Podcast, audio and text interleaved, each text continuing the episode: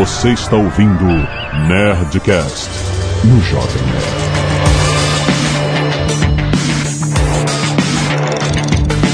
Landa, landa, landa, nerds! Aqui é Alexandre Antônio Jovem Nerd. Como é que é a frase?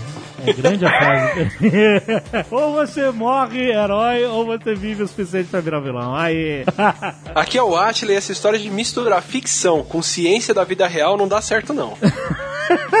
Aqui é o André Souza e eu mato formiga. Pra caralho. que isso, cara?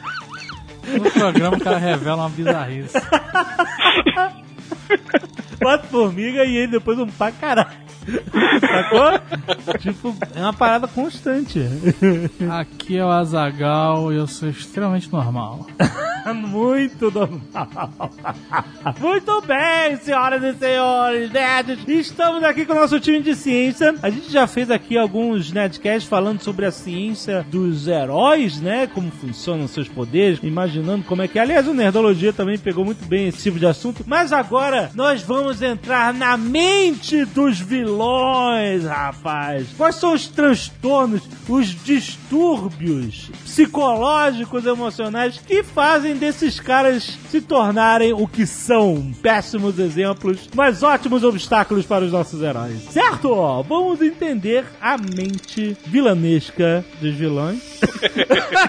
E meio. Repetindo. Canelada.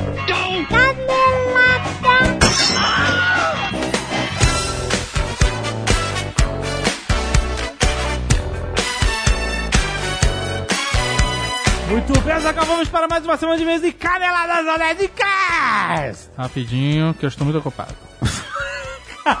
Você tá falando com o Léo Radiofobia. Quão metalinguagem é isso? Estou falando com ele aqui no, no- no Messenger Enquanto você tá gravando os e-mails enquanto eu gravo os e-mails. sobre a edição do programa. Exato. Desse programa. Desse programa, exatamente. Isso é Inception. Que eu não tenho tempo, Jovem Nerd. O tempo urge. Azagal, vamos lembrar uma coisa que já falamos do Nerd Office aqui, o canal Sci-Fi, Olha, Azaghal. pre... não, não, ah, não, não, calma. Nerds, Presta atenção. prestem atenção. O canal Sci-Fi, que você já conhece, Sim. vai levar você ao maior evento nerd do mundo, que é San Diego Comic Con, Azaghal. Desgrila, cara, inacreditável. Ele, cara, Exatamente. vocês entenderam? Vocês entenderam? Eu vou repetir. O canal Sci-Fi Canal de TV Sci-Fi, vai mandar um de vocês, mais um acompanhante. mais um acompanhante, Isso. para a San Diego Comic Con. Putz grila, cara. Em San Diego, nos Estados Unidos. Putz grila, cara. Com Olha- tudo pago. Tudo pago. Olha, caraca, cara, é perfeito. É perfeito. Cara, souberam, acertaram. não, o que, acertaram o, que, o que vender para um público nerd? Comic Con. Comic Con, exatamente. Porra, Olha aí, cara. muito bom. Como é que você ganha isso? Primeiro, galera, você tem que ter passaporte e visto para os Estados Unidos, ok. Ou vai tirar o teu agora. Ou tira agora e corre nessa porra. Corre porque Comic Con tá chegando, É, falta um mês. É, exato. Praticamente um mês, jovem Tem que voar nessa porra. Basta você entrar no site, tem link aqui no post pra você ser mais rápido, e você vai responder um quiz. Quiz. Quiz sobre conhecimentos da programação do canal Sci-Fi Nada mais justo. e, e sobre a Comic Con em si. Ok. Ou seja, assunto nerd. Canal. Sci-Fi, Comic Con, etc. Muito o que bom. acontece? Quem fizer mais pontos vai levar a viagem, certo? O critério de pontuação tá ligado à quantidade de perguntas que você vai acertar Ok. e o tempo que você leva pra responder. Olha aí, o fator Faz de desempate. sentido porque você pode dar uma pesquisada no Google. Você vai no Google, quanto mais você pesquisar, mais tempo vai estar correndo. E aí o você- cara que sabe de cabeça sabe responder na Então hora. estude. Pra estudar você pode usar o simulado. É, eles fizeram um simulado pra você ter noção do quiz, como é que é. Lá no site do Sci-Fi você pode, antes de começar a sua avaliação pra valer, pra fazer os seus pontos, você vai fazer um simulado e você vai treinando, vai aprendendo, vai vendo como é que é. Exatamente. Cara, muito foda essa promoção do Sci-Fi. Lembrando, promoção Sci-Fi na Comic-Con.com.br. Tem link aí no post, eu quero ver você aí, porra! Quero ver você lá. Exato. Vou marcar. Vou marcar.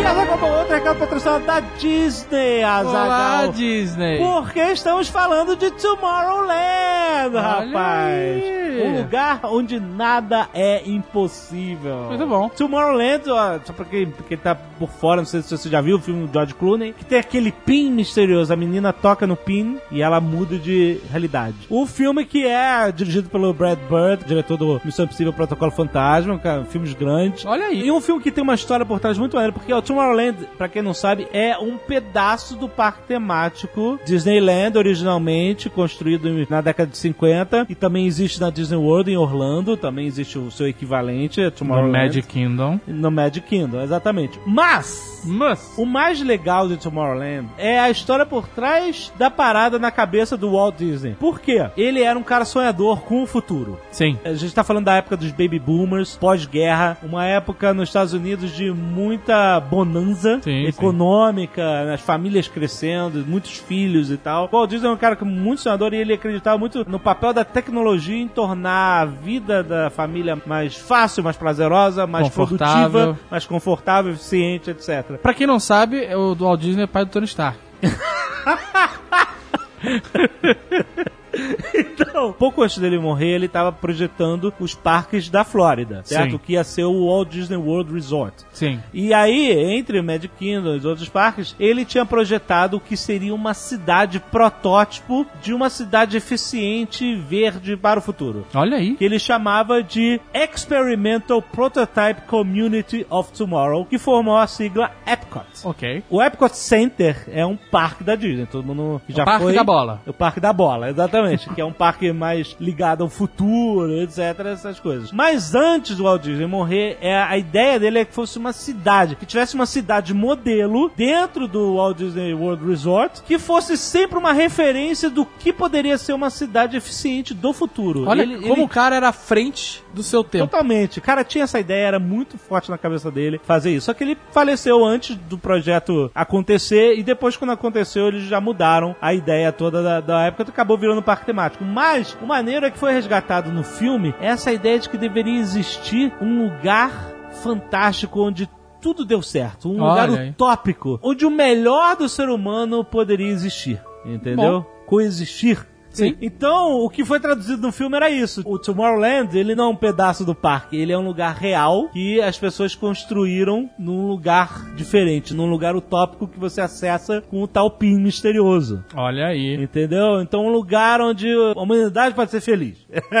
Bom, Tipo isso. paraíso. O paraíso, exatamente. Então a ideia é muito maneiro. Obviamente o filme vai trazer, né, conflitos, né, relacionados a isso. Certamente pessoas que vão querer acessar Tomorrowland, tirar de lá o que ela tem de melhor, etc e tal. É muito interessante. Eu não vi o filme ainda, mas eu tô maluco pra ver, porque eu sou muito fã de qualquer coisa da Disney. Nós temos um amigo, o Fernando Royle, que trabalhou nesse filme, trabalha na Industrial Light Magic. Foi o primeiro trabalho dele lá fora. Ele tá muito orgulhoso do filme. Então, e ele cara não nos contou nada. não contou nada, mas ele, ele tá manteve muito... o NDA dele. É, mas ele tá muito empolgado com o filme, ele passou essa empolgação pra gente, que é um filme muito maneiro. E está aí, link no post pra você saber mais e felizmente a gente não precisa de um PIN pra acessar Tomorrowland, a gente só precisa de um ingresso de cinema. Olha aí.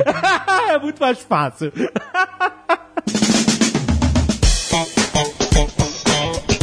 Você não quiser ouvir os e-mails e recados do último Nerdcast com spoilers, Claro, atenção, vamos comentar o filme Mad Max. pode pular diretamente para 22 minutos e 21 camisas de força. Azagal, Dia dos Namorados tá chegando. Acho que é a última chance que a gente vai dar aqui. É a última É a chance. última chance, né? A última chance que a gente tá gravando semana que vem. Exato. Então, o Dia dos Namorados, vocês sabem, o Nerdcast se transforma em uma rádio brega romântica. esse ano com o diferencial que o Dia dos Namorados cai numa sexta-feira, Ah, Dia do que é Nerdcast. dia do Nerdcast. Muito bom. Então, mande as suas histórias de amor. Mande seus suas... e-mails, peça namorados, peça namoradas, peça oportunidade de se reconciliar, Exato. peça espaço para desculpa. esculachar, peça pessoas em casamento. Olha aí. E se você quiser pedir que a gente ligue pra você, bote isso no e-mail. Exato. É, Mas conte sua história também. Conte sua história, não né? adianta só ligar pra você pra nada, né? Exato. Meu tempo vale mais do que isso.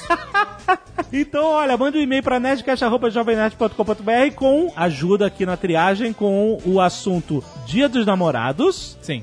Tracinho O subassunto. O, o, o subassunto da sua, que é reconciliação, menino procura menina, menina, História procura bizarra. menina, menina, história de amizade, o que for. Isso. Beleza? Certo. E se prepare. Baixa expectativa. Quero agradecer aos os Nerds Cacete de Agulha que doaram sangue essa semana, salvaram vidas. Adriana Rocha, obrigado. Kleberson, Daniel Esposte, Danilo Tudisco, Fábio Thiago, Felipe Freitas, Fernando Valkevics, Guilherme Gomes, Túlio Gomes, Gustavo Henrique, João Batista, Leonardo Mora, Marcelo de Souza, Marcelo Fontana, o Marcos, Nicole Bottini, Pedro Ivo Cardoso, Samuel Viana e Thiago Menezes. Obrigado, gente, por doar sangue. Vocês são fodas. Temos a galera também do Scalpo Solidário, que doa cabelos Cabelo. para ajudar quem precisa de uma peruca, de algo assim para melhorar a autoestima. Temos o Pablo Menezes, o Hurley Alencar, a Diana Espíndola e a Camila Rocha. Muito obrigado, galera. Obrigado também por fazer isso. Em vez de jogar o cabelo fora, doe o cabelo. Arte dos fãs, olha aí. Mad Nerd por Valdeir Brito. Muito obrigado. Muito maneiro, cara. Temos também Mad Nerds por Daniel Barbosa. Ele mandou vários, Ele fez umas várias fotos de montagens. montagem muito bem feitas com os pôsteres dos filmes. Só que ele botou a gente, né, como É, personagem. botou a gente, Marco Gomes, Tucano. Muito maneiro, Ficou muito cara. bom, cara. Também tem uma arte animal da Clara Zames de grafite da Furiosa. Animal, cara. Grafite? É, um grafite Lápis. sobre papel. Grafite que se chama. É, eu sei, mas Chamam de grafite é arte de rua também. Não, não é grafite de muro. Ou você chama a arte de é rua de lápis. pichação. Grafite sobre papel. Ok, então, então seja claro. Só falar grafite parece que ela pichou um muro. Não, não foi isso. O que teria sido maneiro porque ficou muito bom. Temos também o Mad Max. Mé, de Mé, do Mussum, de Mé, de Max de, da, da época. Cara, foi, Foi uma, boa piada maluca. Foi boa. Do Éder Rosa. Muito obrigado a todos que mandam suas artes. Continue mandando. Aê. As que não foram destacadas aqui agora, você pode conferir no post. Exato. Davidson Hoffman, 30 anos analista de sistemas Porto Alegre, Rio Grande do Sul. Sei lá quantos e-mails eu já escrevi. Já fiz um resumo de 4 ou 5 Nerdcasts que eu vi falando coisas muito legais e nunca foram lidos. Ok. Olha aí. Tenho esperança que esse seja lido. Olha aí. E aí? Ih, A cara da Zagal já tá querendo E aí, contar. Davidson? Será lá. que a gente se prossegue? Não, vou prosseguir. Vou dizer que eu lembro muito pouco de Mad Max 3, o único que eu vi, apesar de ser muito fã do Mel Gibson, vi de Coração Valente. E que fui ver o Estrada da Fúria por engano. Por engano? Pois cheguei uma semana antes no cinema pra comprar ingressos pro Avengers IMAX, mas a atendente me vendeu pro Mad Max. Que história maluca. É... O Avengers entrou no cinema muito antes do Mad Max. É, não entendi. Que, caraca, que, que pré-venda entendi, Eu maluca. entendi. Eu fiquei muito feliz com a surpresa que o filme me proporcionou. O filme é demais. Eu fiquei aflito no cinema, sacudindo as pernas loucamente enquanto aquele caminhão de som tocava. Sobre as mãos cruzadas, olha aí. Vi que vocês falaram sobre o símbolo que os jovens fazem com as mãos. Bom, tem uma teoria, e acho que essa teoria tá corretíssima, já até sei o que que é. Eles cruzam os quatro dedos de cada mão em forma de V. Sim. Logo, oito dedos em forma de V, V8. V8. Seu idolatrado Deus. Eles até gritam, eles, eles juntam os dedos e falam V8, V8. Isso aí. Tava na nossa cara. É muito foda isso, cara. A forma como eles idolatram os volantes também é fantástica. Quando o Nux consegue um volante pra encaixar na máquina de guerra, ele fica com uma expressão de alegria e de satisfação enorme. Não vi vocês falarem muito sobre as alucinações do Max. Caraca, eu fui, eu, terceira vez que eu vejo o filme. Ah, E aí eu vi essa alucinação que é um déjà vu, e uma, premonição. Que aparece um cara lá. Ele tem vários desses negócios, né? Ah. E aí tem um momento em que ele tá brigando com um cara e que ele tem um, esses déjà vus malucos, Ah. esses flashbacks, e aí ele vê aquele, a criancinha, e aí ele vê o cara de máscara preta e vermelha, e esse cara dá uma flechada nele, na visão, Visão. muito rápido, né? E ele bota a mão na E cabeça. aí ele bota a mão na testa e nada acontece. É, e aí ele tá. a- acha estranho aquilo, e aí ele continua a porrada, não sei o que lá. E depois, mais pra frente, acontece exatamente isso. Eu fico, cara, o que, que significa isso? o cara tá vendo o futuro, o imediato, É, o poder sei. novo do Mad Max? Eu não tinha pensado nisso, eu tinha achado que tinha sido só uma coincidência, porque eu não percebi que o cara aparece na visão antes. E esse cara aparece e fez um estrago, porque é ele que dá a flechada É. no Mad Max, ele que esfaqueia a Furiosa. Esse cara fez um estrago grande, cara. Exatamente, é sinistro. Então a gente não falou, tá falado. É, é, é isso aí. Jonathan Oliveira, 19 anos, estudante de cinema. Olha aí. SP, São Paulo SP. Olá, queridos nerds. Nerds! Contrariando a opinião de alguns participantes do programa, achei de grande valia a divisão de tempo e importância na história para o enredo. Sendo esse filme de ação, velocidade, explosões e mortes, o fato de ter mais personagens que foram apresentados ao decorrer da história faz com que você fique tenso com a morte de qualquer um deles. Uns que você anseia ver morrer logo e outros que não podem morrer de jeito nenhum. Aham. Caso o enredo fosse voltado somente no Max, fazendo dele ponto central da trama, herói que salva o dia, solução de todos os problemas, novo rei do gado, etc., não teria a mesma tensão que me deixou, parafraseando o Sr. K, garrado no banco com os três apoios durante É. o filme. É, uma coisa engraçada que eu notei também vendo o filme de novo é que talvez tenha sido alvo de muita crítica das pessoas pelo Max ser um personagem mais secundário no filme, tá justamente no fato em que o vilão, o Immortan Joe, não toma conhecimento do Max Exato. na história. Não existe relação herói-vilão entre o Max e o Immortan Joe. Essa relação acontece entre a Furiosa e o Immortan Joe. O problema do Immortal Joe não é com o Mad Max. Não é, ele nem toma. Ele, ele é só um cara que tá ali, ele nem sabe quem esse cara é. Entendeu? as mulheres até tentam uma hora forçar uma relação. É engraçado ela falar assim: ah, você, de todas as, as pernas, você tinha que tirar na perna da preferida dele. É. Mas assim, whatever, né? Whatever. Ele não me conhece, foda-se. Exato, é. E no final ele acaba nem conhecendo o cara. Exato, exato. Ele nem enfrenta o cara. Não enfrenta, Quem não derrota nenhum o cara é momento. a Furiosa. Exato, exatamente, você vê. Jorge Virgílio de Almeida, 27 anos, engenheiro eletricista, São João de Meriti, RJ. Aí, Olha aí. Miretex. É, Gostaria de apresentar aqui uma teoria sobre o Mad Max não ser o mesmo personagem que conhecemos na trilogia clássica. Essa teoria é interessante. É? Mas ele não é. Ele não é, mas é. É o meu personagem. Ah, você tá querendo dizer que ele é um outro cara? Aham. Com- Lê a teoria. Com o Interceptor? Bom, Lê a vamos lá. teoria. Primeiramente, temos a evidência do fantasma da garotinha que assombra Max no novo filme. Muita gente assumiu que essa seria sua filha morta pela gangue de motoqueiros. No entanto, o Max Rokatansky, o Max original, nunca teve uma filha. No primeiro filme ele tinha um filho. Fato. Além disso, no segundo filme, O Guerreiro da Estrada, vemos a redenção de Max Rokatansky. O narrador em off diz que ele reaprendeu a viver. E efetivamente, no terceiro filme, Mad Max e a Cúpula do Trovão, que se passa uma década depois, somos apresentados ao Max Rokatansky bem menos sombrio e amargurado do que aquele do segundo filme. E também com cabelos um pouco grisalhos. E ao vento. o que destoa desse Max bem mais jovem, carrancudo e calado. Apesar de falar pouco, Max sempre foi articulado o suficiente para não ter dificuldade de dizer o seu próprio nome. Fora isso, nos filmes clássicos, Max é manco. Já em Estrada da Fúria, ele não aparenta mancar, visto que não se trata de um reboot. A hipótese mais provável é que o personagem de Tom Hardy seja alguém que decidiu adotar a identidade do mitológico guerreiro da estrada. Num esquema Road Warrior, No- no- V de vingança. V de, V de vingança. Continua lendo, Jovem Nerd. Olha Essa aí. teoria é boa, cara. Cara, Essa teoria é realmente vamos boa. lá, vamos lá. Mas quem poderia ser esse personagem? Ainda no segundo filme, somos apresentados ao personagem do menino Fera, que aparentemente não era capaz de falar, mas apenas grunhir. Olha aí. E que no final do filme descobrimos ser o narrador em off do Guerreiro da Estrada, né? O Road Warrior, que é o segundo filme. Em seu leito de morte, o menino Fera, que viveu até uma idade bastante avançada, relembra uma época de caos que sucedeu uma guerra entre duas poderosas tribos, num passado já quase esquecido em que o mundo era movido pelo combustível negro. Tudo que restam são memórias, mas acima de tudo eu me lembro do Guerreiro da Estrada, do Guerreiro Max. O que parece indicar que no futuro ainda mais longínquo do que esse visto nos filmes, a humanidade conseguiu restabelecer a civilização. O menino Fera diz ter se tornado o líder da grande tribo do norte. E o guerreiro Max virou uma espécie de lenda para os povos do futuro, um vigilante mítico das estradas, que assim como a humanidade encontrou a redenção naquelas terras devastadas, como dito na introdução do segundo filme. Outro detalhe importantíssimo para essa teoria é que o menino Fera ganha do Max uma caixinha de música e ela reaparece em Estrada da Fúria. Fato, fato. Aonde, Aonde é que ela As- a- uma das noivas, uma das esposas. Ela tem uma caixinha tocando uma caixinha de música. É verdade. Mas não, referência. Easter egg.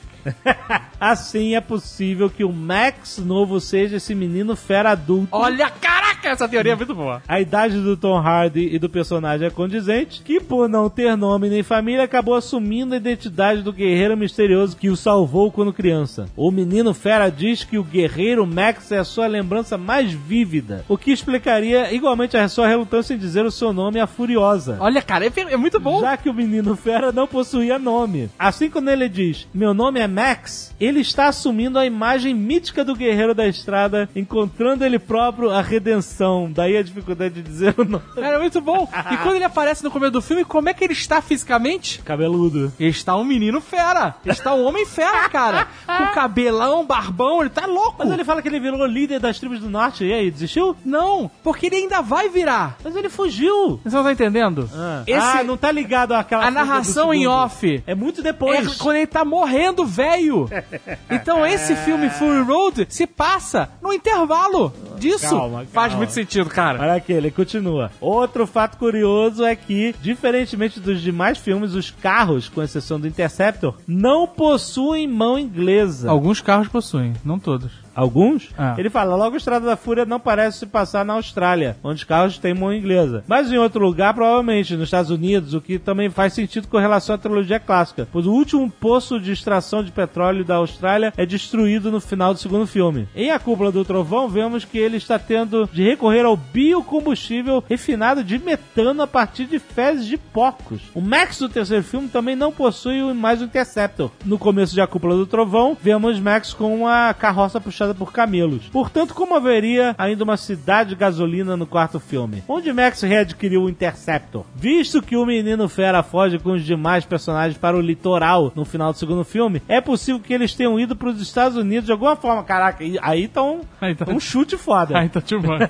Isso explicaria o motivo de ainda existir combustível fóssil ali e o motivo das mutações parecerem mais frequentes nesse novo filme, pois a tese da guerra nuclear foi ainda mais intensa nos Estados Unidos que na Austrália. Vale lembrar em Cúpula do Trovão, a tribo de crianças que Max encontra caíram de avião, o que iria... É, lembra que eles ficam falando? Eles caíram de avião, sim. O Comandante Walker. O comandante Comandante Walker. Walker. E caíram de avião que iria levá-los para um outro lugar seguro. Logo, é possível que o menino fera tenha sido levado pelos outros adultos do segundo filme para outro continente, que eu imagino ser a América do Norte, já que se tornou o grande líder da tribo do Norte. Como o senhor K diz. Lá no norte, jovem Gostei Ah, de ver última parte foi- Não, assim, mais, tem, ah. que, tem que refinar. Tem que refinar. Tem que refinar, Mas a tem- próxima vez que eu encontrar com o Jorge, É. eu vou perguntar pra ele. Com o George Miller? É. que babaca. Eu vou perguntar pra ele se o menino fera é o Mad Max Tom Hardy. Ah, tá. Porque faz todo sentido. O menino fera aprende a falar nos próximos filmes. Ai, ai, puta merda.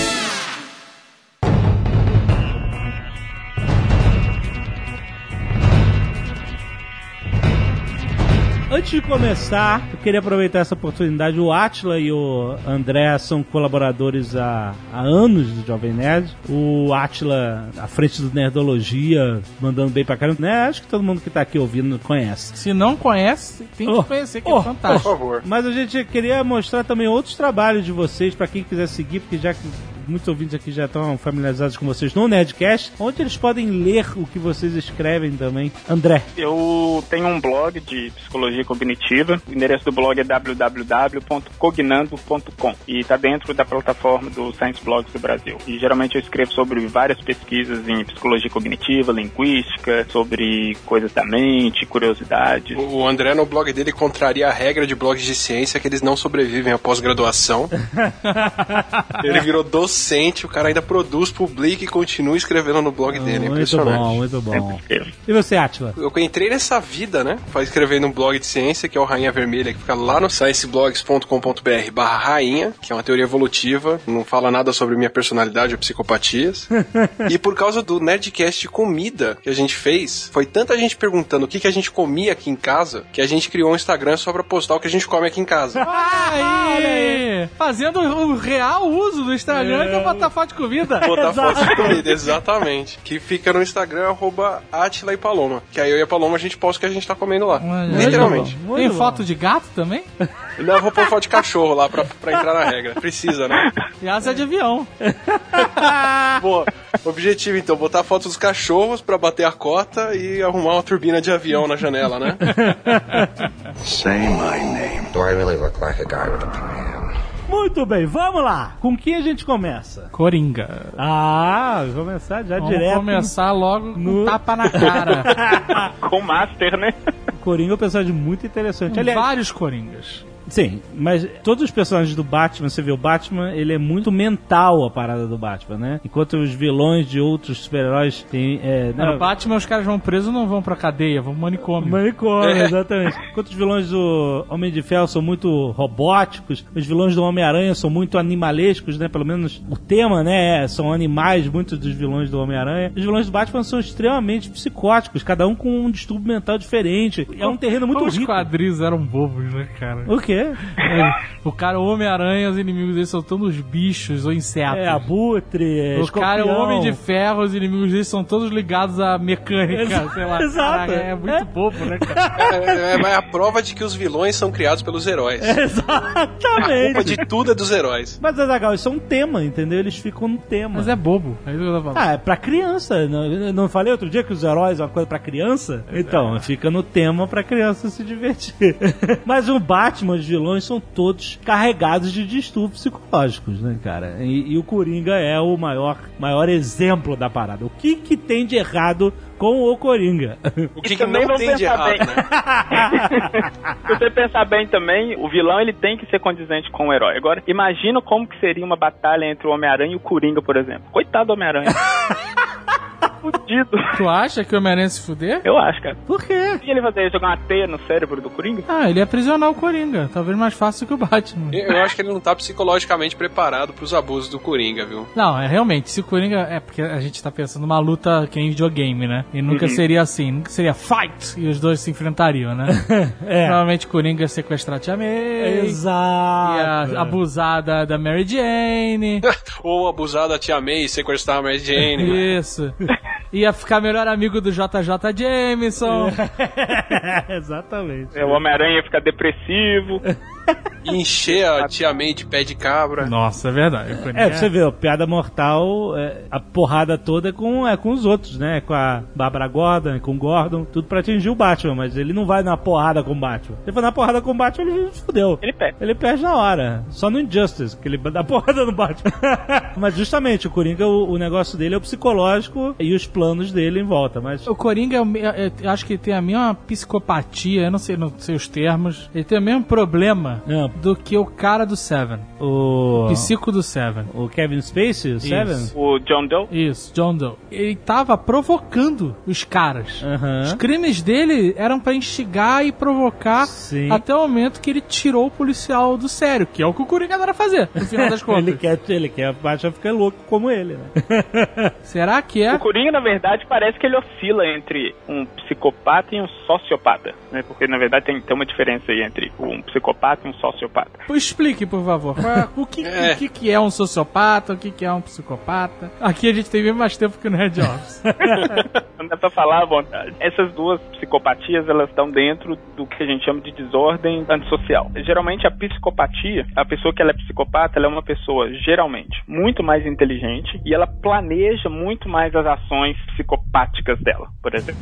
O comportamento é muito parecido, do tipo, ela, ela vai fazer coisas que são contra as regras sociais, ela não vai ter nenhum tipo de ligação emocional com as outras pessoas, por exemplo, ela não vai sentir remorso das coisas que ela faz. E o sociopata também faz a mesma coisa. Ele não vai ter ligação emocional, ele vai quebrar regras. A diferença é que o psicopata, ele planeja mais as ações, de forma que a probabilidade dele ser pego no que ele está fazendo de errado é muito menor do que a do sociopata. O sociopata ele é mais loucão, do tipo faz sem muito planejamento. Geralmente ele tem, ele fica com raiva muito mais fácil, ele sai gritando. E o psicopata não, o psicopata é um cara geralmente muito calmo. Sociopata é tipo o Scar do Rei Leão. Ele tem aqueles surtos e resolve matar ali na hora, sem muito planejamento e faz. Não, não, surtos. Planejou tudo, não. O- os caras é psicopata, né? Se fosse um negócio de planejamento, de. Eu diria que o, o Scar talvez ele esteja no, no, no limite entre os dois. Um exemplo típico do psicopata é o John Doe do Seven. Aham. Ele faz tudo planejado, tudo muito planejado e com muita calma. Você vê que até o momento em que ele se entrega lá, todo sujo de sangue, aquele é um momento de muita calma para ele, porque ele simplesmente planejou. E outra coisa, geralmente eles conhecem muito como que as outras pessoas vão reagir. Então ele conta com essa reação das pessoas nas ações que ele vai fazer. E o Coringa, na verdade, ele é muito assim, às vezes, combate. Mas você acha que ele é uma mistura, isso, de sociopata e, e psicopata? O Coringa, eu acho que ele tem representações em, em alguns quadrinhos ou em alguns filmes, ele tem uma representação mais sociopata e em outros ele tem uma representação mais psicopata. Vamos pegar alguns Coringa que a gente conhece, né? Hum. O Coringa do seriado Batman dos anos 60.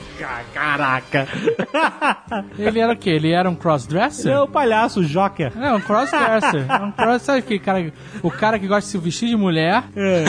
mas não é mulher. Agora o cara só gosta. É, é, o- é, esse- é o Coringa, ele se maqueia. Mas ele não se veste de mulher. Ele se veste de rosa? Não. Terninho rosa? Terninho roxo. Que rosa. É rosa? Não, não tem como se levar a sério, cara. Na série era tudo muito zoado de propósito. E, e ele na Feira da Fruta? Aí sim, esse é psicopata. O cara queria cair o pinto do Batman, compadre.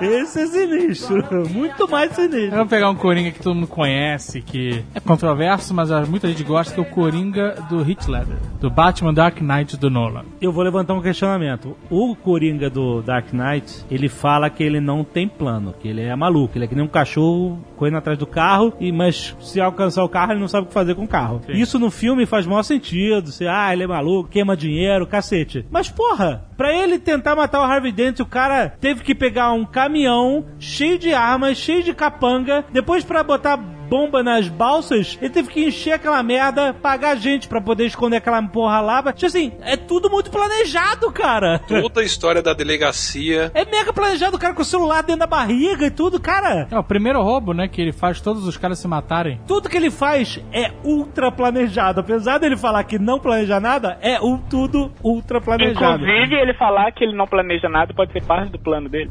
Você esperar que ele faça alguma coisa. É porque ele queria estar preso e se deixou Sim. prender É, exato. pra conseguir fugir da ligação, essa porra toda. É, Ele planeja tanto que ele faz tudo parecer aleatório, né? É, mas não É, é. quando ele foi falar com os criminosos lá, é, vou fazer um truque de mágica, né? Aham. Ele tava preparado, ele não foi, ah, eu vou falar com esses caras e foda-se. Tava cheio de granada, É, Sim, exatamente. tinha um lápis no bolso. Sabia como fugir, exatamente. É, o cara sabe, sabe, esse filme ele planeja tudo, cara. Ele é um cara absolutamente metódico. É, e pensa bem, se eu te falar que eu não planejo nada, você vai ter uma certa expectativa com relação a mim de que vai ser muito mais fácil você me pegar. Ou seja, eu tô simplesmente fazendo com que seja mais difícil você me pegar. Eu tô- você acredite que eu sou aleatório, mas eu na verdade não sou tão aleatório. Então esse cara é um psicopata. Puro.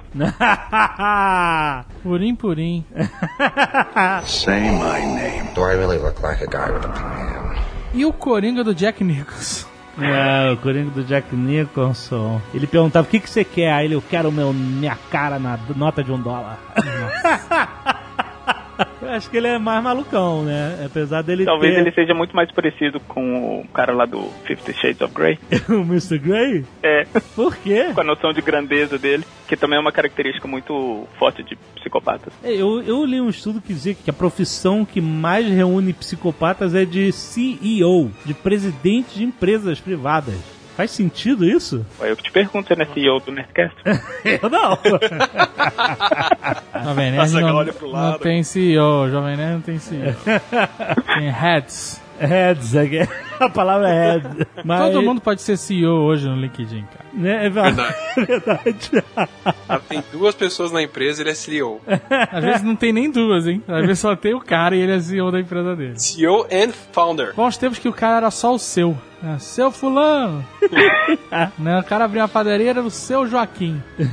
Agora ele é o CEO Joaquim. Caralho! que merda! O Coringa do Jarete Leto. É, isso a gente não. A gente né? não viu ainda, ele agia, a gente viu a imagem. A forma como você se apresenta pro mundo revela quem você é. Ou não, amigos cientistas. É, você tá julgando só pelaquela foto. Mas isso é o que as pessoas fazem: julgar. A gente não analisou nenhum desses caras no divã. É tudo julgamento aqui. Não, mas a gente viu algumas ações dele, mas é esse. Mas um cara que, por exemplo, nos perfis de sociopata, psicopata, qual perfil se encaixa mais num cara ter a paciência de fazer um monte de tatuagem? Aquele, na verdade, sobre o perfil muito mais do sociopata do que do psicopata. Por quê? O psicopata, ele se passa muito mais por uma pessoa, entre aspas, normal do que o sociopata. Tanto é que é muito mais difícil você diagnosticar um psicopata do que um sociopata. Porque o psicopata ele entra na sociedade de uma forma muito uniforme e você só percebe a psicopatia. Que ainda tem isso também. Psicopata e sociopata eles não são necessariamente pessoas violentas. A gente tem essa confusão de achar que todo psicopata vai sair matando todo mundo e todo sociopata vai sair matando todo mundo. Não, eles não são necessariamente violentos. E o psicopata ele, ele se integra muito mais na sociedade do que o sociopata. Então um, um coringa desse todo colorido, com a boca cheia de dentes de alumínio, eu diria, ele é muito mais uma representação do sociopata do que do psicopata. Se bem que também tem vários estudos mostrando que existe uma relação até em questão socioeconômica. Geralmente o sociopata ele, ele é considerado muito mais socialmente desprovido do que o psicopata. Geralmente são mais pobres, são, mais, são menos educados, no sentido de educação formal, são, são menos escolarizados. Então o psicopata ele é o sociopata com ensino superior. Exatamente. O Aníbal Lecter é um psicopata. Eu diria que sim. Sim, ele é bem De novo, metódico. eu diria que sim, de novo. Vamos colocar isso tudo em pratos limpos. A gente tá fazendo uma análise só com relação à aparência e É, que a gente. E a gente tá fazendo uma análise muito superficial também, definir sociopata como o cara que é mais malucão e não pensa no Isso. futuro, e psicopata como o cara que é metódico, e não é só isso, né? Existem é isso. análises muito mais profundas do que isso, né? É, a gente nem é qualificado pra fazer diagnóstico e se fosse não podia estar fazendo, né? a gente tá só brincando aqui. A gente ia perder a qualificação agora. Porque não somos qualificados, podemos fazer. Essa que é a parada. É pensamento psicopata. Olha aí, vamos traçar meu perfil até o final do programa? Deixa eu olhar seu LinkedIn que ver se tem CEO lá no título. Say my name. Do I really look like a guy with a plan? Vamos falar do Darth Vader. Darth Vader é um cara um tanto problemático. Vamos, Esse a gente pode avaliar desde a infância. É, vamos considerar. eu vou considerar a existência de episódios 1, 2 e 3 pra fazer essa análise. Darth Vader, teoricamente, era uma criança normal. Não, mas vamos analisar. Era uma criança normal com um especial. Tinha um poderzinho especial. Do deserto. Mas você pode dizer que qualquer criança pode ter um, alguma habilidade extraordinária. Mas a gente né, pode dizer que a pressão exercida, a pressão da sociedade sobre essa criança moldou o futuro dela? É, é, porque ele foi pressionado mesmo. Muitas psicopatias, na verdade, elas começam na infância. E a depender do tipo de pressão emocional que ela tem na infância. Mas elas começam por traumas, esse tipo de coisa, é isso? Pode ser por traumas ou pode ser simplesmente por ela não ainda ter o aparato fisiológico para poder lidar com certas emoções e estar exposta àquelas emoções o tempo inteiro. Porque vão. vão Mas peraí, ó, isso é interessante, porque nos Estados Unidos, que é o berço dos psicopatas do mundo, você tem muito caso de psico lá, e lá é um país que tem uma cobrança muito forte em cima da criança e do adolescente. Ah, que é o negócio do, do winner e do loser. É, mas no Japão também tem essa cobrança foda. Mas eles se matam. Que caralho. E, e Não nos vira psicopata. Ou então fazem sexo com tentáculos e usam fralda e tomam tapa na cara. É, os caras extravasam de outra maneira. Nos Estados Unidos, os caras piram, compram um óculos amarelo e enterram crianças no quintal da casa. Que horror. Ou pegam armas e, e vão na escola de sobretudo e matam todo mundo. É, muito mais comum. Sim, acontece, é verdade. Porque ah, culturalmente, nos Estados Unidos você é levado a ser o Punisher e no Japão você é levado a se reprimir ao máximo. Se né? reprimir. Pra se punir, né? Exato, exato, né? Você vê é, esse comportamento. Isso é, é fato, que a pressão exercida na sociedade americana em cima das crianças e adolescentes pode provocar esse tipo de comportamento, que é algo muito comum. Não um caso a cada 10 anos, é um caso a cada ano. Mas o que tem que ficar claro é o seguinte: não é a pressão em si que traz o problema. É a pressão num ser que ainda não está preparado para lidar com aquela pressão.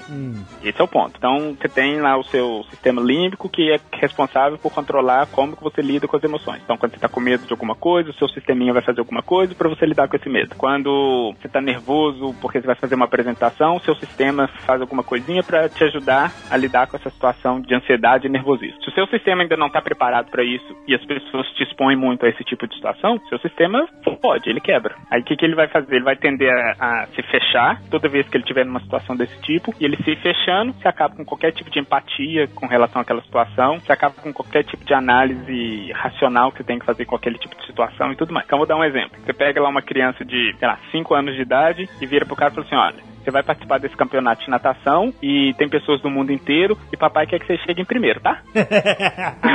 papai quer que É. você seja campeão do mundo, É tá? Se foda. você não for campeão do mundo, vai deixar papai muito triste. Aí papai vai chorar muito, não vai poder trabalhar mais, vai perder o emprego, a gente vai ficar pobre, vai perder a casa, a mamãe vai se matar, então, né? Então vai lá, campeão. Uhum. Criança não sabe lidar com isso, não sabe lidar com esse tipo de, de pressão, por exemplo. Sim. O que, que o sistema dela vai fazer?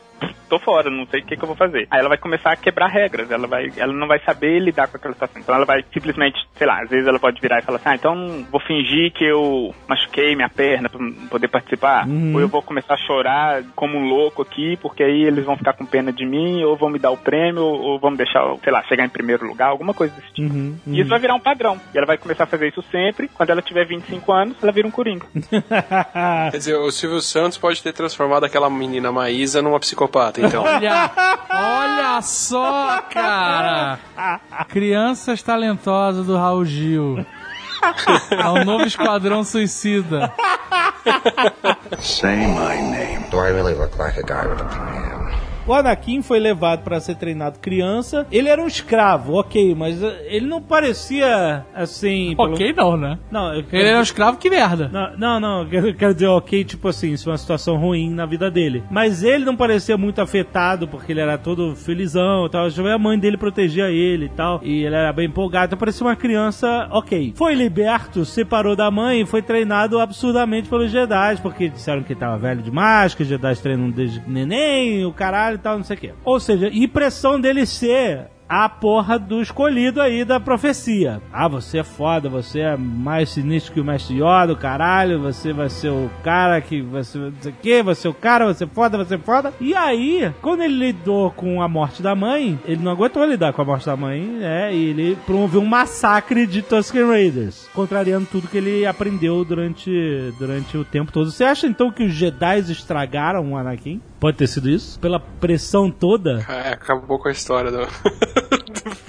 É, porque se ele continuasse crescendo lá. Será cara- que eles facilitaram o caminho do imperador? É, pois é, botando. Será que você tivesse deixado a criança tranquila? Cresce aí, brinca, seja criança escrava, depois a gente vê.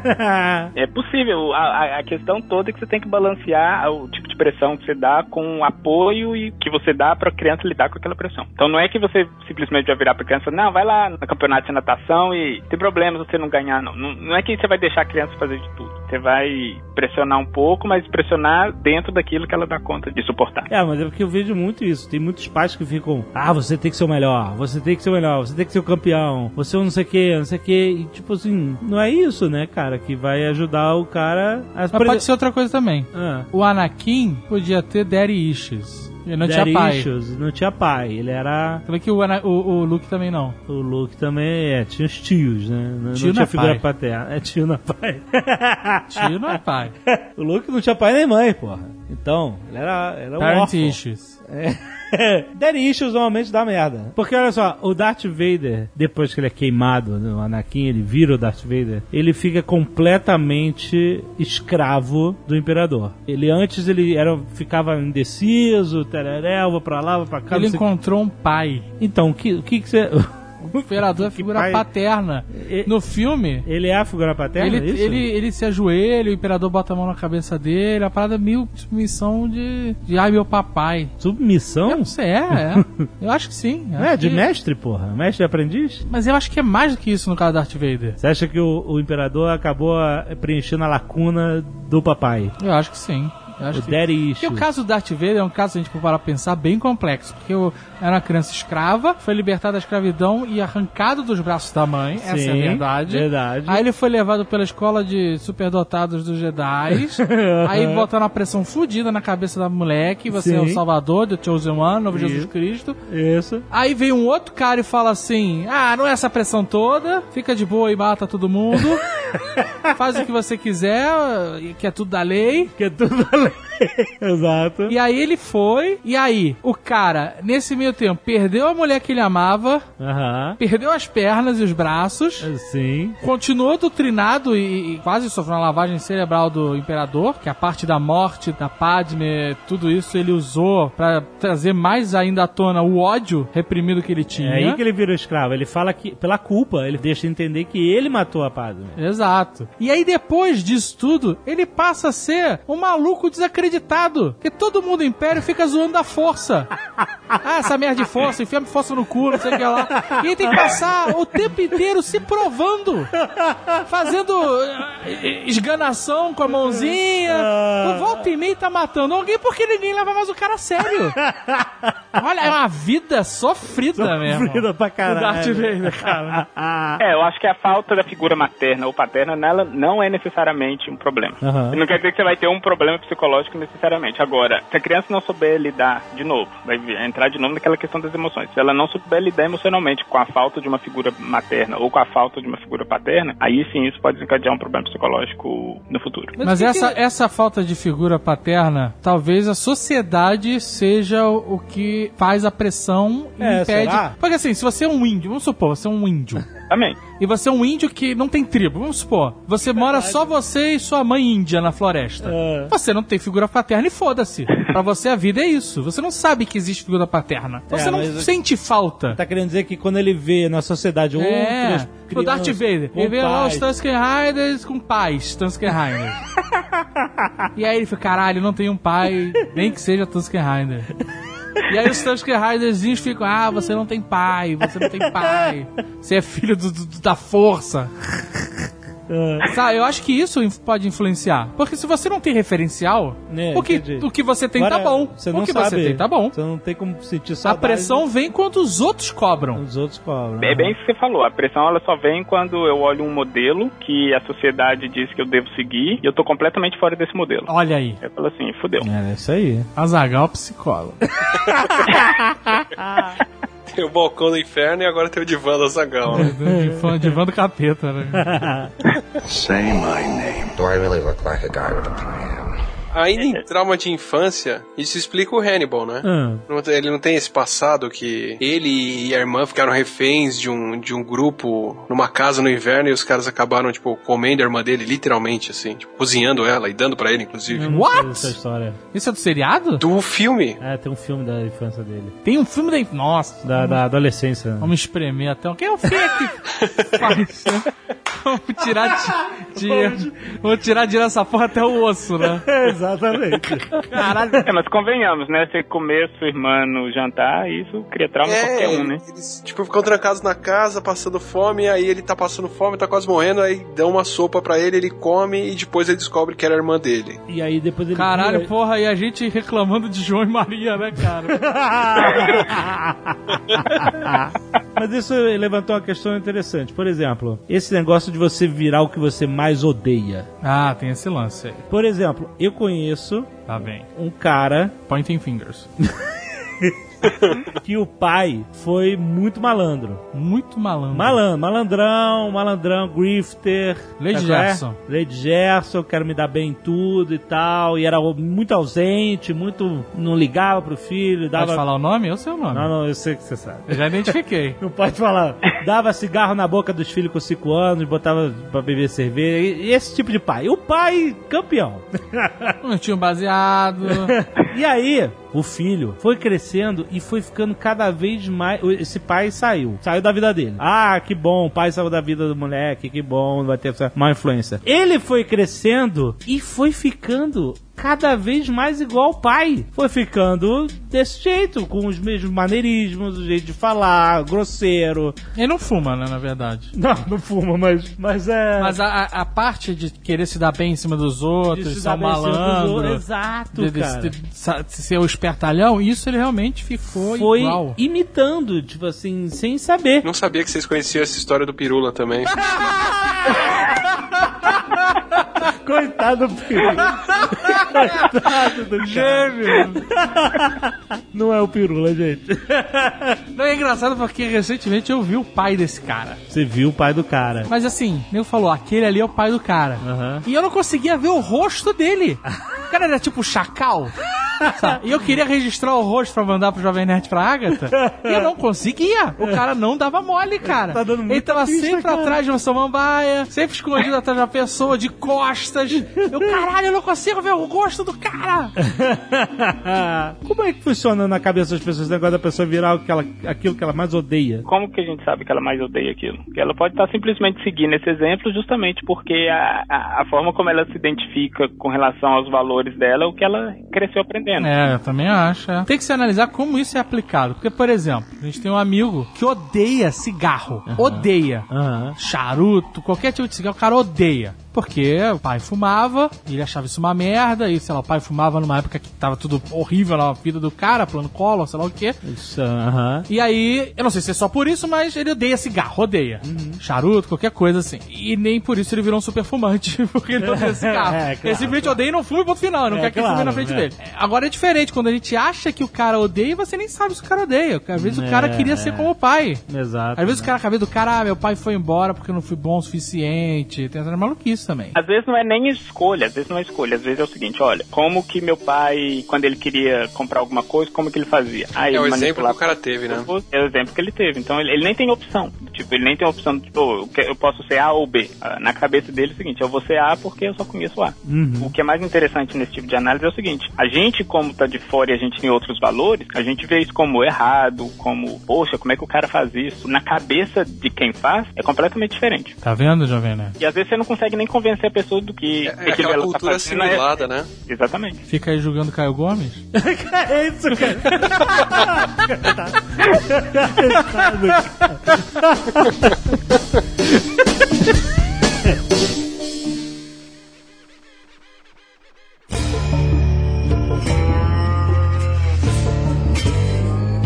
Walter White. A gente é um programa de vilão, mas a gente, né, pra quem viu Breaking Bad, Mas ele é um vilão. ele sabe que ele é um- vira um vilão, né? Ih, Ele- caralho, a gente tem que. A gente vai dar spoiler, hein? Spoiler de Breaking Bad. Vamos dar um time jump, Tá, né? se você não quiser ouvir spoiler de Breaking Bad, você pode pular diretamente para 58 minutos e 54 segundos, bit. Walter White. Ele é um personagem muito interessante porque ele começa como uma vítima. Mas então, mas aqui- o que eu quero saber é o seguinte: todo mundo que ficou aqui sabe como o Walter White terminou, né? Sim. É um cara extremamente ganancioso que queria poder dinheiro a qualquer custo, né? Ele queria provar pra sociedade que ele ia ter aquilo que ele merecia. Sim, sim. né? E quando você começa a ver a série, ele não é nada disso. Não. Ele é um cara pacato e reprimido. Totalmente oprimido. A minha pergunta é: o Walter, ele já tinha essa parada dentro dele, só que esmagada e oculta? Ou isso foi crescendo e se manifestando conforme ele foi progredindo no mundo crime? E pra seguir o que você fala, motivado pela ambição dele, né? Sim, sim. É, de acordo com que vai vendo que, que ele tá fazendo tá dando certo, e isso vai só alimentando porque ele toca mais. é, vamos lembrar de que ele Porque tem... assim, a parada é a seguinte: tem pessoas que não conseguiriam fazer o que ele fez. Vamos pegar um professor de química. O cara poderia até, numa situação de necessidade, fazer drogas ilícitas pra vender, certo? Uhum. Vamos bo- botar um cara numa situação limite, o cara tá precisando de dinheiro. Super pra- comum isso. Quem nunca? Quem nunca foi um professor de química que precisou fazer drogas Qualquer ilícitas? professor de estado aqui que for comprar mais do que uma caixa de leite já precisa fazer O isso, cara tá né? numa situação limite, algum parente doente, vamos botar aquela situação limite Denzel Washington, sabe qual é? Aham. E aí ele cede. E ele fala: Ok, eu vou fazer drogas ilícitas pra um traficantezinho merda vender. Isso você consegue até conceber, sabe? Porque é uma situação muito limite e o cara não está se envolvendo diretamente. Ele pode usar o pensamento que aquele outro maluquinho riponga usava, que é: se eu não fizer, alguém vai fazer. É assim como essa série. Totalmente Exato. isso. Mas o que ele faz vai além da linha de bom senso. Essa que é a parada. O cara Aham. entra pro mundo do crime mesmo. Exato. Coisas que ah, pessoas, entre aspas, normais, entre aspas, Aham. não conseguiriam fazer. Não conseguiriam matar. Não conseguiriam se omitir, como ele se omitiu e viu a mulher morrer na frente dele, sabe? Pessoas Aham. que, que, que têm, sei lá, coisas normais, acudiriam, elas não teriam... Então, qual é a do Walter White? Que não é um cara normal. Ele não bate bem. Certamente não. Ele tem um trauma, né? Ele era um cara muito inteligente, com um potencial absurdo, e ele deixou esse potencial pra trás quando a empresa lá vendeu a parte da empresa dele lá pra mulher. E nunca ficou claro por que ele vendeu. Teve um episódio que mostra ele e aquela mulher, aquela baranga lá, conversando sobre o amor e fazendo cálculos e. Ele e- vendeu porque ela se apaixonou pelo outro cara. Isso, mas então. Então, isso. mas- E ele gostava dela. Não conseguia ficar. né? Mas então o problema dele foi ter vendido a empresa ou foi ter perdido ela? Tudo, né, cara? Ao O mesmo cara- tempo, talvez. O cara pegou a mulher, ficou milionário é, é, e ele ficou na merda. E ele tinha aquele potencial. E quando ele finalmente virou um cara, ele se descobriu o talento dele lá no mundo do crime, ele viveu essa vida que tava reprimida, que ele não viveu porque fez uma escolha errada no passado, né? Como é que funciona isso na cabeça das pessoas? A questão toda de você conseguir, por exemplo, matar alguém ou conseguir fazer uma coisa ruim sem ter um remorso, isso é característica de psicopatia ou de sociopatia. E isso provavelmente já estava dentro dele. Isso as pessoas não se tornam assim pouco empáticas da noite pro dia, ou talvez só por causa de um trauma, sei lá, só porque perdeu a empresa ou porque terminou com a mulher. Isso provavelmente já estava lá, provavelmente com algum trauma de infância. Mas, peraí, se isso já tava lá, o que, que é a causa? É, é físico? É químico? Não, não, já estava lá a partir da infância dele. Ele pode ter tido algum trauma na infância, e esse trauma da infância fez com que o, o sistema emocional dele não criasse essa empatia com outras pessoas. É uma coisa que o próprio Atlas já falou no Nerdologia. É de perceber que as outras pessoas têm sentimentos que você tem. Agora, se você não consegue regular os sentimentos que você tem, você nunca vai conseguir ver a outra pessoa como tendo aqueles mesmos sentimentos. Isso faz sentido porque na série ele tem um problemaço com a mãe, né? Não Aham. fala, não pede ajuda, não vai visitar. É. Mente que vai visitar e não vai. É, Existe exato. um problema sério do autoerótico com a família dele. Nossa, eu nem pensei na mãe dele a série toda. E por que, que as pessoas desse tipo mentem, por exemplo? Ele mente porque ele não, não sabe do impacto que a mentira pode ter na outra pessoa. E mesmo se ele souber, ele não vai conseguir criar essa empatia do tipo, olha, olha, se eu falar isso e aquela pessoa descobrir que eu menti, ela vai ficar triste. Ele não consegue fazer essa ligação. Você acha que a falta de empatia, é de você poder simular o sentimento que você vai causar em outra pessoa, é, é um, um grande fator para esses distúrbios? É uma das principais características desses distúrbios, que a gente chama de distúrbio antissocial. É uma das principais características. Você não tem uma empatia emocional. E é engraçado que às vezes você pode ter essa empatia é, emocional, essa identificação emocional, mas ela é momentânea. Então, por exemplo, se eu sou um psicopata, eu vou e começo a gritar com alguém, a pessoa começa a chorar, naquele momento daquela interação, aquilo pode me impactar de alguma forma. E aí passou 10 minutos, essa identificação acaba. Eu vou te falar que empatia sucks. Tá maluco? Sucks, sucks. Você tá doido? Sucks, cara. Eu tô com medo agora. Entrando aqui pro seu diagnóstico até o final do programa. Eu queria não ter empatia, cara. Eu não queria não ter. Porra, você queria ser um psicopata? Ah, eles não viram CEOs? Talvez. Pessoal, eu fui- a gente foi, a gente foi lá na Polônia, a gente foi em Auschwitz. E aí lá eu fiquei me colocando no lugar das pessoas. E isso Passou mal. me quebrou, cara. Zagal Fisicamente. O Zagal passou mal mesmo. Eu não consegui ficar lá dentro. Eu, não, eu não tinha forças pra segurar a câmera, vocês terem ideia. Porque eu, eu fiquei me botando naquelas situações que, tavam, que aconteceram lá É dentro. sabe? terrível, é terrível. Filha não ter empatia. não, porra, você tá também... Isso que o Jovem Nerd falou no comecinho do programa, que a maioria dos CEOs, eles têm essa probabilidade maior de serem psicopatas. Muitos CEOs de empresas muito grandes, eles precisam ter essa característica de demonstrar pouca empatia às vezes. Porque a pouca empatia que às vezes faz com que alguma coisa seja bem sucedida na empresa, por exemplo. Então pode ser por isso que da- daí que as pessoas tiram essa ideia de que CEOs podem ser mais É, psicopatas. porque esses estudos baseados em porra nenhuma é que é um estudo que a barba tem mais sujeira que privada. Tem isso? Tem. Que é isso? Esse estudo de Facebook, né? Esse Bobeira que eles... Foi de É, Facebook mesmo, não é nem real mesmo. Estudo de Facebook, cara, que nem esse dos CEOs. é Estudo de Facebook. O cara fez o quê? O cara estudou 100 mil CEOs? Não sei, não sei. Realmente não- Provavelmente o que eles fizeram foi, eles pegaram tanto de- é, essas características que façam que a pessoa seja bem sucedida, que é do tipo, não, às vezes a pessoa tem que ser durona mesmo, e às vezes a pessoa tem que, sei lá, o cara tá chorando, mas ele não pode ter ficar com dó, porque ele tem que pensar na empresa, eles pegam essas características, ó, mas psicopata é assim também. Logo, Não. Say my name. Do I really look like a guy with a plan? Mas olha só, o Walter White tinha uma parada. Ele tinha esse negócio de não ligar, mas ele tinha sentimentos por alguns personagens. Principalmente o Pinkman. Certo. Até o, o final, quase. Depois ele, né? Mesmo assim, ele Não, continua. até o final, Até o até o final. final. O Rank. E quando o Rank morre, ele fica fudido. Aham, E, e a família próxima dele, né? Sim, sim. Mas aí eu pergunto, o Pinkman, ele, ele tinha realmente algo, uma empatia, um sentimento sincero ali, dava pra perceber. Mas no Hank, será que ele tinha realmente algum sentimento, alguma coisa de empatia, ou era simplesmente o perigo que o Hank corria, ou a ameaça ou a morte dele, a repercussão que isso ia gerar na vida dele? O que que afetava mais ele? Será que era empatia, ou era a repercussão de, de acontecer alguma coisa com aquele cara? Eu acho que é, finalmente fiz merda onde eu não podia fazer, né? Não era o cara morrer, não era a perda do cara, né, como vida, mas sim o que aquela perda geraria na vida dele. é, eu acho que se ele fosse nessa segunda opção, aí é sinal de psicopatia mesmo. de na verdade sentir, mas não pela perda da vida da pessoa em si, mas pelo impacto que aquilo vai ter na vida dele. Eu acho que isso é um tipo de pensamento tão meticuloso que se a gente conseguisse saber se o pensamento dele estava indo nessa direção mesmo, seria um sinal de psicopatia muito mais forte do que simplesmente não sentir empatia e não ligar se a pessoa morrer, por exemplo. Eu acho que é isso, porque quando ele bota veneno lá no, no garotinho lá, no filho adotivo do Pinkman, se o garoto morresse, morreu, né? Ele não tinha controle total sobre o que estava acontecendo com a criança. Não, impossível ter controle total. mas E ele era um arriscou, ele risco, levou né? e foda-se. Era um risco bem grande. É, um risco grande. E ele não ficou fudido quando o, o, o Hank ficou paraplégico, levou tiro, ele não ficou abalado e ficou até puto que os caras estavam gastando dinheiro com o cara. é, cara, esse é o Walter White. É. Que tanto admiramos.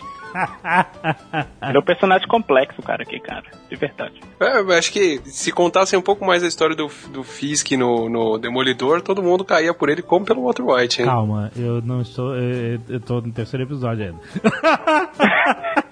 Say my name. Do I really look like a guy with a plan?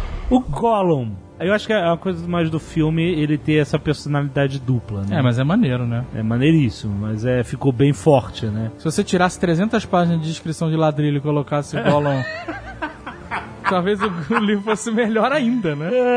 Tira, tira a parte do Tom Bombadil e bota um pouco de e bota mais. mais Gollum. Então, o Gollum no filme ele tem uma personalidade dupla muito forte, que é o Smeagol, que era o eu é, ancorado no passado, né? O, o ser que ele foi, e o Gollum, que é a criatura totalmente definhada pela maldade do Um Anel. Eu já ouvi falar na Oprah que, Não, que ter... Ponto científico.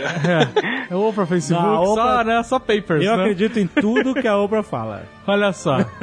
Eu ouvi falar que a dupla personalidade, quando você só tem realmente duas personalidades, é raríssimo. Raríssimo, exato. Que o caso comum é a múltipla personalidade, onde você tem uma Isso. porrada de personalidades. Exato, exato. É verdade isso? A Oprah tava certa?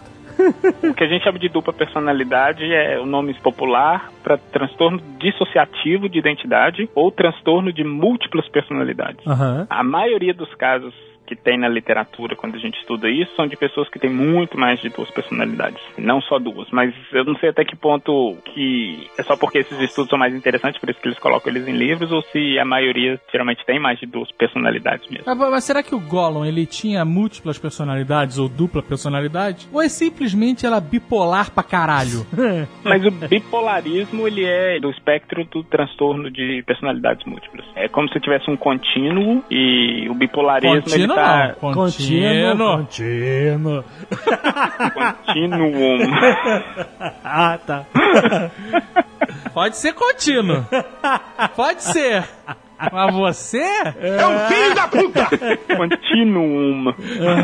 O bipolarismo, ele tá no extremo do transtorno, que ele é mais fraco do que o outro extremo, que é o da personalidade dupla, basicamente, a gente chama. Por exemplo, a personalidade dupla do Gollum no filme é, é muito clara porque ele conversa consigo mesmo, né? As duas personalidades conversam. É o que a gente esse esse vai e vem é de um diálogo onde um faz uma pergunta e entra a outra personalidade e responde. Nunca se observou isso, né, no ser humano, né? Essa essa rapidez de mudança de identidade a ponto de você ter um diálogo, né? Pelo menos eu nunca vi nenhum nada sobre isso. Uma das características principais de transtorno de personalidade dupla é que uma personalidade nem sabe da existência da outra. Nem sabe da outra, exato. Tyler Durden. É, exato. bom. Também era, bom, não era? vilão, Cara, eu, já, eu já vi que até em, em chimpanzé pode ter personalidade dupla ou múltipla, e o que você ensina pra um, numa personalidade, a outra personalidade não sabe. Caraca, mano. Tipo, você treina um deles pra desmontar um quebra-cabeça e ganhar uma banana. Na outra personalidade ele não sabe fazer aquilo. Então, eu vi um estudo, acho que na Oprah também. Eu adoro o programa da Oprah, né? Pelo que não tem mais. Que tinha uma moça que foi diagnosticada dessa forma e ela tinha várias personalidades também, não era, sei lá, 30, algumas 20, alguma coisa assim. Só que tinha algumas mais dominantes, né? E ela não lembrava, dizia a ela que não lembrava quando a outra dominante estava tomando controle de- dela. Então, como parte do tratamento dela, o psicólogo dela falou pra ela começar a passar e-mails pra outra personalidade dela, sacou? Que doido. E isso, essa comunicação via e-mails ajudou ela pra caramba a controlar a parada, entendeu? A se entender, entendeu? Quando ela, ela, ela conversava com as outras personalidades dela, principalmente com essa mais dominante, via e-mail e isso ajudou pra caramba ela não é, diminuir os problemas que ela tinha em casa e tal, não sei o quê. Não é louco isso? é muito doido. Você pode rotular como loucura, Jovem Nerd. Você tá generalizando pra caralho o problema da pessoa. Não, não, não, não é a muito forma moderna de uma terapia desse jeito podia falar com ela pra fazer um grupo no WhatsApp. Genial. Genial. Say my name. Do I really look like a guy with a plan? As pessoas têm certeza que isso existe ou então ainda não existe prova real de que esse tipo de distúrbio é responsável às vezes pela pessoa cometer um crime, a pessoa alega isso e tal, não sei o quê. A confusão toda dentro dessas desordens mentais é pelo seguinte: a gente sabe que elas existem, primeiro porque a gente observa o comportamento de- das pessoas quando elas têm essas desordens. Então a gente sabe que ocorrem, que existem. Aí a dificuldade é, não se sabe fisiologicamente onde que esses distúrbios estão representados e mesmo porque o cérebro ele é tão complexo que não acredita-se que tenha um lugar específico. Olha, esse ponto aqui é o ponto onde o distúrbio de personalidade ocorre. Esse ponto aqui é onde o distúrbio antissocial ocorre. Não tem como apontar isso fisiologicamente. E infelizmente para alguns ramos da ciência, se você não consegue apontar fisiologicamente onde que a coisa está, a pessoa não acredita ou acha que não é uma coisa cienti- cientificamente provada. Esse é o segundo ponto. E o terceiro ponto é que é difícil saber causa, porque são tão poucos casos que a gente tem desses distúrbios. E eles são tão variados que é difícil chegar numa conclusão específica do tipo, olha, o que causa é, sei lá, o trauma de infância, o que causa é que o cara bateu a cabeça, o que causa é que o cara foi estuprado pelo pai. Uhum. Os casos são muito variados e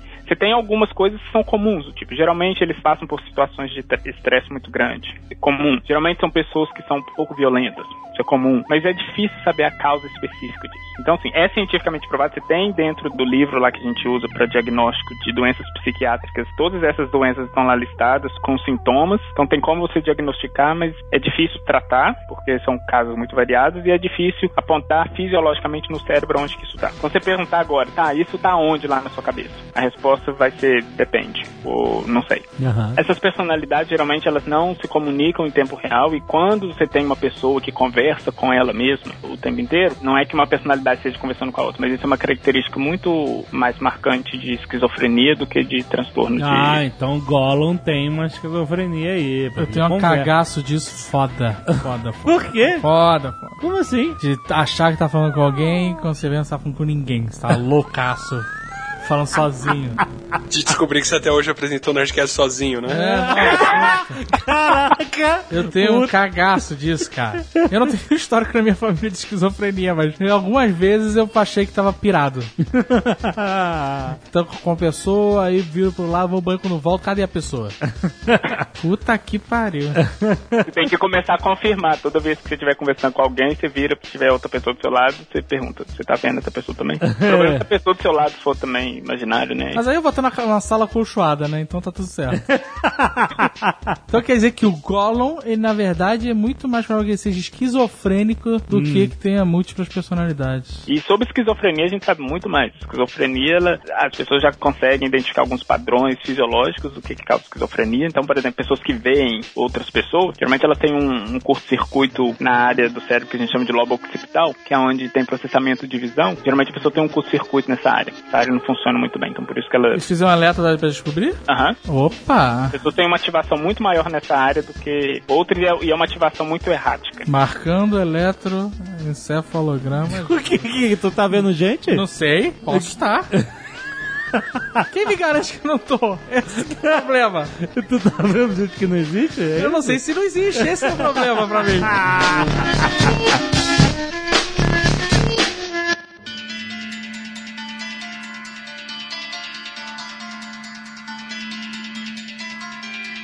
A Arlequina, que é uma super personagem criada no desenho animado, que acabou sendo tão interessante que foi pros quadrinhos e pra filme agora e tal, não sei o quê. Ela era uma psiquiatra do Coringa, no Asilo Arkham, e ela se apaixonou por ele e ficou louca. Essa é a história resumida da Arlequina. assim, não é essa a sequência de fatos, né? Ela era louca porque ela se apaixonou por ele. exatamente. Isso que eu quero chegar nisso, exatamente. A gente não tá falando aí de síndrome de Estocolmo, chega, tá? Porque ele não. Não, ela não, ele não botou ela, não- ele não prendeu não- não ela, não fez um- ela de refém. A síndrome de Estocolmo é justamente. Quando o cara é um captor, né? E você é uma vítima, né? Ela não era uma vítima, né? Ela era uma, Uma médica. uma médica. Tratando ele era o paciente. Ela era a captora dele, nesse caso. É, então. Que, Na verdade, quem tem síndrome de Estocolmo aí é o Coringa, mano. Mas ele deixa lá na friend zone. Ele tem síndrome de Estocolmo com Batman. Como ela é diferente ou igual ao Coringa? Cara, pra se apaixonar tem que ser igual, né? Ela tá mais pra sociopata que pra psicopata dele, né? Eu acho que ela é muito mais louca nesse sentido de viver o agora do que ele, que é um cara mais metódico, né? Ela não tem um plano, ela, ela vai, não seria isso? Ela é uma pessoa muito mais impulsiva, talvez, do que muito mais impulsiva, exatamente. Talvez até mais perigosa. Eu sou uma pessoa impulsiva. É nada. Sou? Possível? Sou você que fica. Você que é um cara que fica refreando. Todo mundo refreia meus impulsos. Eu sei seus impulsos lá na Comic Con, tem que comprar isso, tem que comprar aquilo. É, são impulsos, né? Agora a gente chegou em Nova York, eu queria ir lá no Rockstar. Vocês vão alugar um carro, vão pra. Caralho, cara, você é maluco. Aí eu já me ir virado- não, não. Tu queria ir virado do aeroporto Era direto duas pra horas de Filadélfia, carro duas só. horas de carro, atravessar Tinha achado Manhattan. até um Bates Motel na estrada, excelente. Tá maluco, cara. Ia dar um ótimo Nerd Office, cara. Depois a gente saiu do jogo lá de futebol americano, eu fiquei botando uma pilha. Vamos, vamos pra Filadélfia, vamos pra Filadélfia. pra Filadélfia. Todo mundo, ah, não. Seis da tarde. Eu tenho, tenho que, sei lá o que, tenho que jantar, tenho que tomar todinho. Say my name. Do I really look like a guy with a plan? O Charada tem toque? é isso? Será? O Charada é um, é um criminoso que tem que viver nesse universo de, de quebra-cabeças, né? Ele quer desafiar os outros a decifrarem os seus enigmas. Ele quer controlar como as pessoas vão fazer as coisas também, né? Hum, aham. Acho que se tivesse alguém que quisesse trollar ele e não seguir as charadas, ele ia ficar maluco. Mas Caraca, olha aí. Você descobriu, exato. O cara que quebra, né? Tipo, Quebra o padrão que ele. quebra que o padrão que ele criou ali. acho que o inimigo perfeito do charada era o Coringa. Exato. Mas, por exemplo, tinha um cara que tem até um filme baseado na história real, o, o serial killer lá, Zodíaco. E esse cara, ele matava as vítimas, ele deixava um monte de pistas e mandava pros jornais e pra polícia e tal, um monte de, de enigmas e pistas e tal sobre ele, e nego procurando o cara, ninguém nunca achou quem era. Nunca acharam o cara. Mas ele jogava esse jogo, ele gostava de jogar esse jogo. É um comportamento meio charada, é isso? De querer brincar e manipular os, eh, Sim, sim. atitudes das pessoas. Querer que as pessoas cheguem perto, mas não consigam pegar o cara. Isso é uma característica de pessoa impulsiva também, que pessoas que não sei como é que a gente falaria isso em português. Mas isso é extremamente planejado, cara. Extremamente meticuloso. Pessoas impulsivas, elas têm tendência a serem risk Que gostam de se arriscar. É, exato. E não só que gostam, as pessoas elas sentem prazer em se arriscar. Então, ela cria, ela manipula a ação das pessoas de forma que o fato da pessoa chegar perto de descobrir o que ela tá fazendo é arriscado e traz uma, uma, uma produção de adrenalina para aquela pessoa que aquilo acaba virando uma droga no organismo da pessoa. Aham. Quanto mais ela tem aquilo, mais ela quer aquilo. Então, se ela faz uma coisa que é perigosa e aquilo dá um- uma produção de adrenalina boa para ela, ela vai fazer uma coisa que é um pouquinho mais arriscada no futuro. Por isso que a pessoa tá sempre chegando no limite. Sempre, vamos dizer assim, tá empurrando o limite. Tom Cruise, Tom Cruise é assim. Tom Cruise é maluco. Ele vai, faz essa cena doida, sem dublê, o cacete. Tipo ele surtando na Oprah. Ainda teve ele soltando a roupa. Ele subiu aí, naquele Missão Impossível, ele subiu naquele prédio de Dubai, no Burj Khalifa lá. Subiu lá no alto. Ele foi pra fazer a cena ele mesmo. E depois ele ainda subiu no- na, na torre, lá no alto do prédio, sem nada, se levantou e ficou posando pra foto lá do helicóptero, tirando foto dele. Aí agora, nesse outro Missão Impossível, ele fez uma cena que ele ficou do lado de fora de um avião de carga e o avião de carga decola. Sacou? E ele fez isso oito vezes.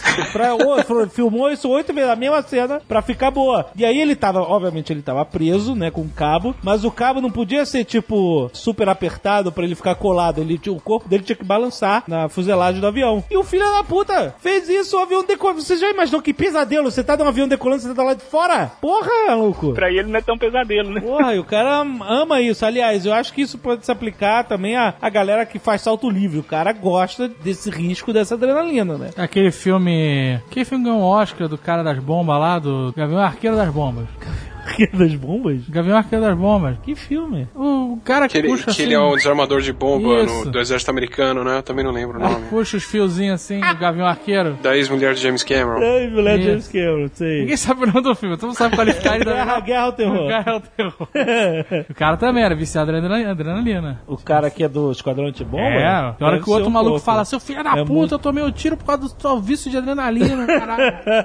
É, Exato. Esses militares de alta patente americana, esses SEALs e Delta Force, Chuck Norris... Esses caras têm um... Esses caras são altamente viciados em adrenalina, Com cara. certeza. Altamente. Com certeza, tá louco, né? Com certeza. Não tem também um- no, no charada um, um quê de narcisismo, assim, de que o cara tem que fazer a coisa dele, tem que ser do jeito dele, tem que ser, tem que reconhecer ele. É, ele quer que seja atribuído a ele aquilo tudo, né? Ele tem que ser o comandante daquele problemão que as pessoas estão resolvendo. Ele não quer ser anônimo, ele quer ser o charada responsável por aquilo. É reconhecido. Reconhecido por aquilo, exatamente. né? Assim, você acha que tem isso muito na internet, a pessoa querer ser conhecida, por exemplo, troll de internet, o cara que atormenta uma pessoa na internet, o hater, na verdade, né? Mais do que troll. Todo troll é carente, tem dead issues.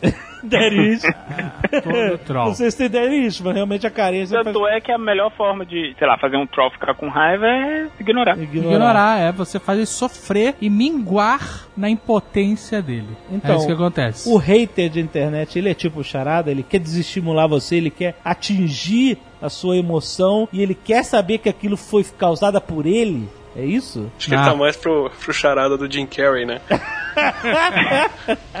Ah, com certeza, com certeza. Tanto É. que o hater, quando o troll e o hater, quando eles recebem atenção, eles se transformam, eles deixam de ser lagarta e viram borboleta. A atenção é a adrenalina que eles É a precisam. adrenalina que ele precisa, exatamente. Mas eu não dou atenção, eu prefiro que eles morram secos no deserto. Porque se você der atenção, É, ele tem, tá ele tem um alto-falante que ele pode gritar de novo. Don't feed the Se trolls. ele não é der alimento, ele vai morrer sozinho gritando no deserto. E É assim verdade. que é isso que eles merecem. Todos eles. É verdade, é verdade. Say my name. Do I really look like a guy with a plan?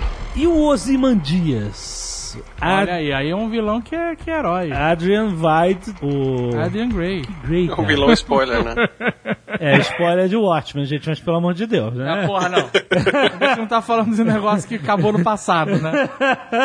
o, o- ele é um gênio, ele é o cara mais inteligente da Terra, no, no Watchmen. Esse negócio de cara mais inteligente, todo mundo é o cara mais inteligente da Não, Terra. eu sei, mas ele era o Tony Stark. do- Na do- Marvel, todos os heróis são os caras mais inteligentes da Terra. Todos, sem exceção. Tá, Agora bem. até o, o Gavião Arqueiro é o cara mais inteligente da Terra.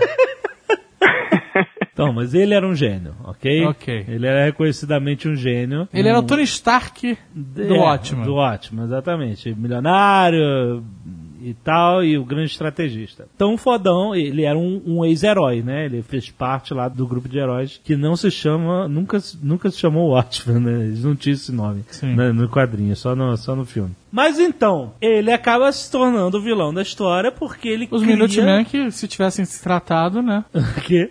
no Boston Clinic, não teria esse problema. Caralho! Caralho, cara! Tá que pariu, o Eduardo pode ter que ouvir isso. Minuto mesmo. Essa foi muito suja. Ah, por isso que a, a, a Spectre ainda tô infeliz, cara. Tá que pariu. Olha só, ele acaba criando um plano que vai matar milhões de pessoas, mas no final esse plano vai gerar uma paz mundial. É. Plano padrão número 27. É um plano É padrão. o plano, porra, é o plano de todo grande, grande vilão. é, mas tipo assim, né, é estranho porque não é só quero destruir, destruir. Ele, ele destrói pra poder alcançar um bem maior. Que foi a desculpa que foi usada, aí é usada até hoje pelos americanos, pela bomba atômica, né? Que é um puta crime de guerra, mas como eles venceram a guerra, a justificativa da bomba atômica na época foi que era a única forma de parar a guerra e salvar vidas americanas, dos caras que estavam morrendo na guerra do Pacífico todo dia, entendeu? Então é, acabou sendo uma justificativa que pra eles é válida, ou seja, é muito parecido com o final do Watchmen. Você tem uma arma, na verdade foram duas bombas, que mataram mataram, sei lá, mais de 100 mil pessoas, mas que foi usada para conseguir a paz. Olha que bizarro, né? É, tudo depende da perspectiva de como que se apresenta o, o, o problema. Exato. E, e é, é interessante essa questão da perspectiva, que tem uma tarefa que a gente usa muito em psicologia cognitiva para exatamente testar esse efeito da forma como você apresenta um problema, como que as pessoas reagem a ele. E o problema é o seguinte: imagina que tem uma, uma doença que vai matar 600 pessoas. Você sabe que essa doença vai matar 600 pessoas. E tem dois tipos de tratamento que você pode escolher. No tratamento A, 200 pessoas vão ser salvas, Aham. com certeza. No tratamento B, tem uma probabilidade de um terço de que todas as 600 pessoas vão ser salvas e uma probabilidade de dois terços que ninguém vai ser salvo. Nossa. Ou seja, o programa A, ele vai salvar 200 vidas, com certeza. Uhum. O programa B tem uma probabilidade de um terço de salvar todo mundo ou uma probabilidade de dois terços de matar todo mundo. Qual programa você escolhe? Caraca, foda, hein? Se morreram em 600, depois você não vai vir com. Ah, não saiu do controle e morreram mil. Não. Não, só tem 600 pessoas. ah, o país só tem 600 É, pessoas. Ele botou a população toda nessa. Su- Salva 200, foda-se o resto. Esse tá o slogan, tipo, imagina o Azagal, o presidente com cartaz assim. Presidente Azagal, salva dos. Mata, mas 200, salva. Foda-se o resto.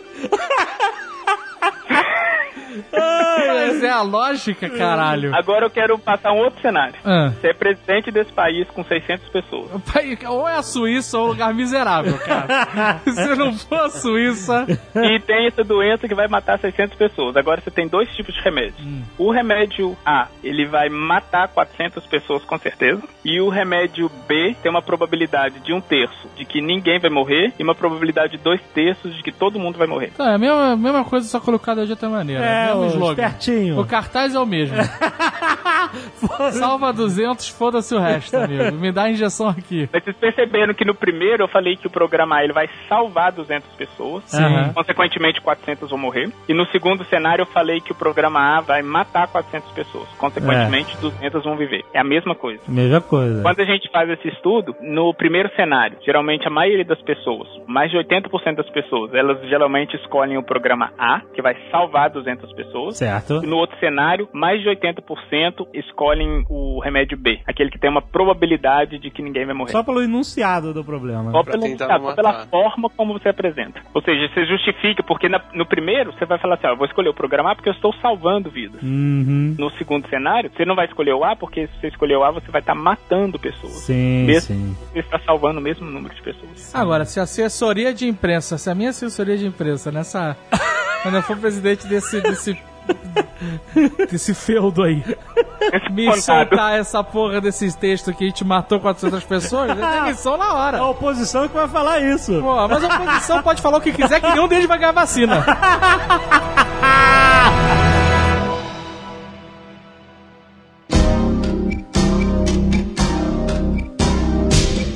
Vamos falar do Scarface. Scarface, muito bom vilão. Vilão, um dos melhores papéis de- do Al Do. Al Pacino. A gente não tá falando do. Scarface do Batman, pelo amor de Deus, aquele cara com marionete tomar no cu. O Scarface do Batman é um personagem interessante, Não, cara. É, meia, O cara tá cara. com a meia na mão. Não, a meia, a meia é quando ele não tá com o Scarface. Na verdade, o Scarface é o boneco, né? O, o, o cara é o, o ventríloco. É isso. Ah, e qual é desse ventríloco? Qual é o, qual é o problema que ele tem? As personalidades dele, ele, ele, ele coloca nos bonecos. Porque ele é um cara muito travado. Ele tem múltiplas personalidades? Tem, porra. Pra caralho. Ele representa todas elas nos bonequinhos. pô. O Arnold Wesker é um clássico, né, transtorno dissociativo de, de identidade e ele é muito travado. Ele, é- ele é, tipo assim, ele não, ele não fala. Que realmente é como se ele fosse só um veículo pra carregar os bonecos, né? O, o- o Scarface sendo, né, o, o boneco gangster, pra onde ele extravasa toda a sua loucura, né? Mas se você tirar o boneco dele, o cara não faz nada. Ele não é nada. Agora você tá falando dos haters. O teclado é o bonequinho do rei. É por ali que ele faz a vozinha dele.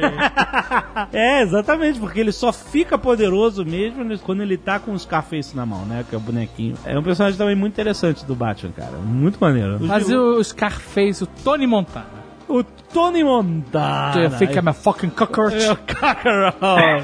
Fuck Gaspar Gomez and fuck the fucking Diaz brothers. Fuck them all! I buried those cockroaches!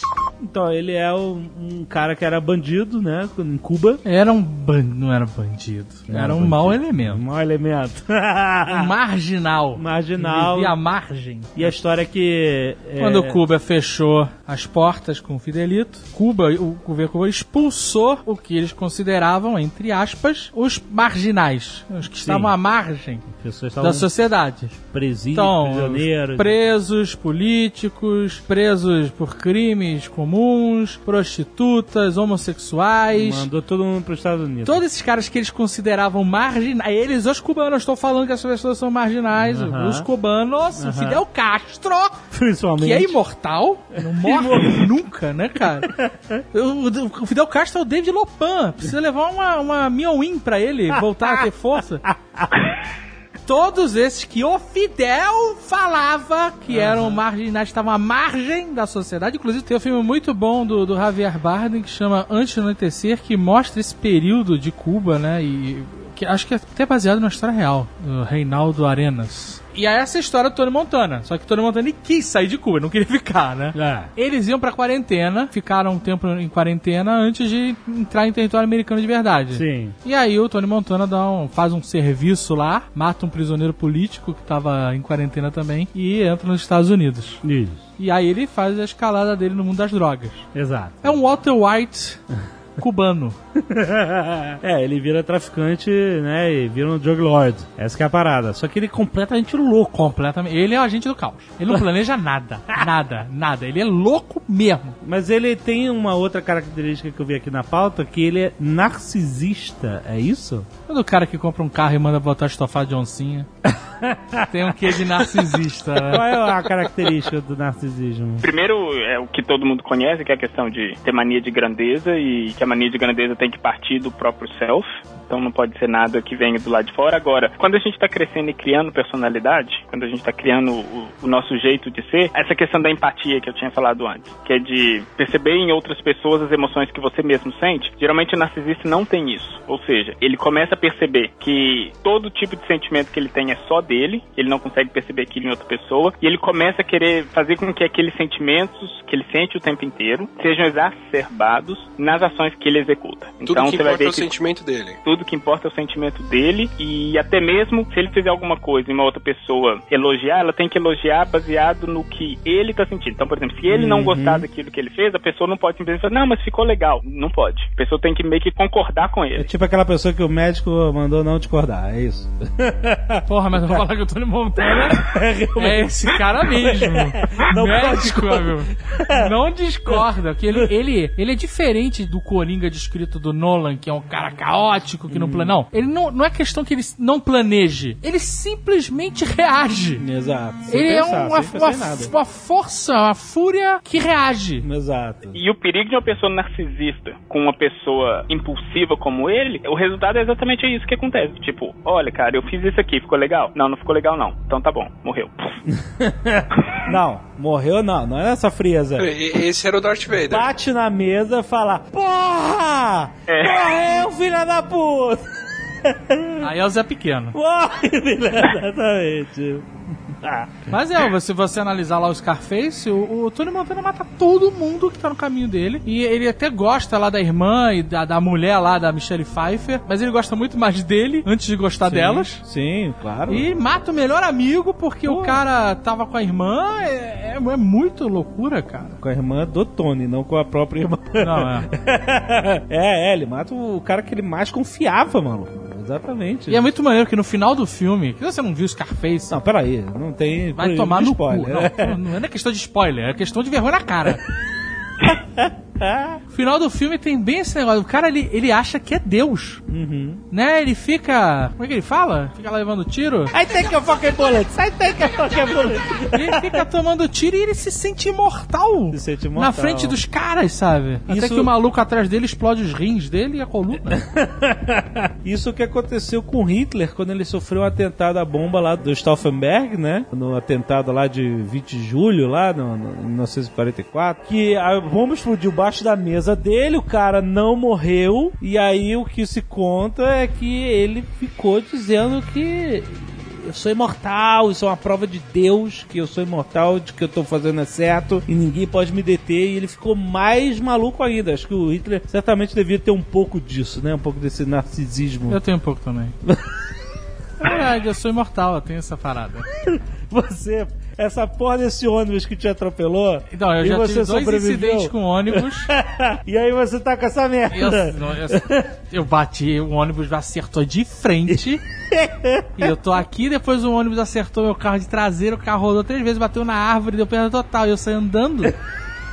Tá vendo? Eu saí andando com- enquanto o carro girava. O carro girava, eu abri a porta e saltei. Isso é tipo Jack Reacher lá. ó. Quase um filme indiano, né? Ó, o Azagal ele sofreu todos os acidentes, não morreu. O Azagal é bem impulsivo, de acordo com o Jovem Nerd. O Azagal não gosta de pessoas empáticas e nem pode ser contrariado. Já temos um diagnóstico pra ele. Qual é o diagnóstico? Psicopata. Tô pronto pra ser CEO, amigo. Quem é o CEO do Jovem Nerd aqui?